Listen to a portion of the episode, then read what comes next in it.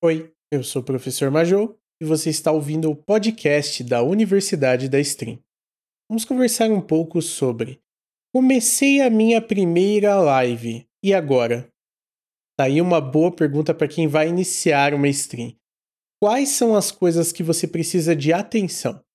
Geralmente, quando você está iniciando, você não possui muito público, então é interessante chamar algumas pessoas mais próximas e que apoiem a ideia para ajudar nos primeiros dias. Pode servir para aumentar o seu número de espectadores iniciais ou até para puxar um papo quando você ficar muito quieto. Lembre-se sempre de manter um olho no chat. Não interessa que não tenha ninguém ali assistindo. Sempre confira o chat de pouco em pouco tempo. Se uma pessoa aparecer e ficar muito tempo sem interação, ela vai sair e você perdeu um potencial viewer.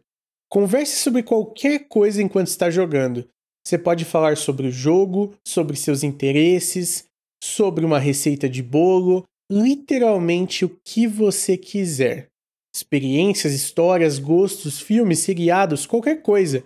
Mas sempre converse.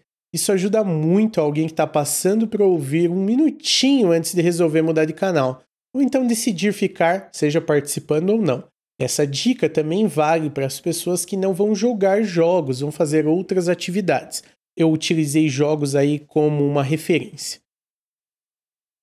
Então, só uma leve pausa para lembrar vocês de conferir o nosso Discord. Lá tem várias dicas e você pode encontrar outras pessoas para fazer amizade e começar o seu networking. Voltando para o conteúdo, o primeiro dia pode ser um pouco pesado, porque você vai ter várias coisas para se lembrar e se preocupar. Se possível, você deveria evitar jogos que requerem a sua atenção 100% do tempo. Vai ser difícil você aprender a lidar com tudo se você precisa estar focado naquele jogo. Não é impossível ler o chat e responder mesmo nesses jogos, mas talvez nesses primeiros dias para um iniciante seja algo que está um pouco fora da realidade. Lembre que para haver crescimento é necessário um esforço da sua parte, seja em streamar, cumprir uma agenda, manter interação com o público ou criar formas de se promover. As pessoas estão ali para se divertir e não te premiar por estar tentando streamar. Não espere mais do que isso delas.